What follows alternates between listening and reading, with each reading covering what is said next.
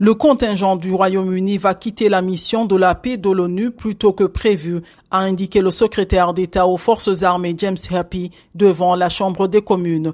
Nous devons être clairs sur le fait que la responsabilité de tout cela incombe à Bamako, a-t-il ajouté, évoquant le rapprochement de la junte avec le groupe paramilitaire Wagner. Près de 300 soldats britanniques sont au Mali depuis la fin 2020 dans le cadre de la MINUSMA.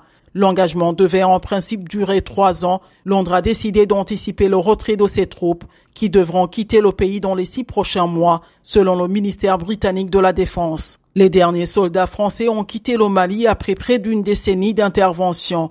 Après avoir poussé vers la sortie l'ancien allié français, l'agent s'en est pris plusieurs fois oralement à la MINUSMA, dont le mandat a été renouvelé en juin pour un an.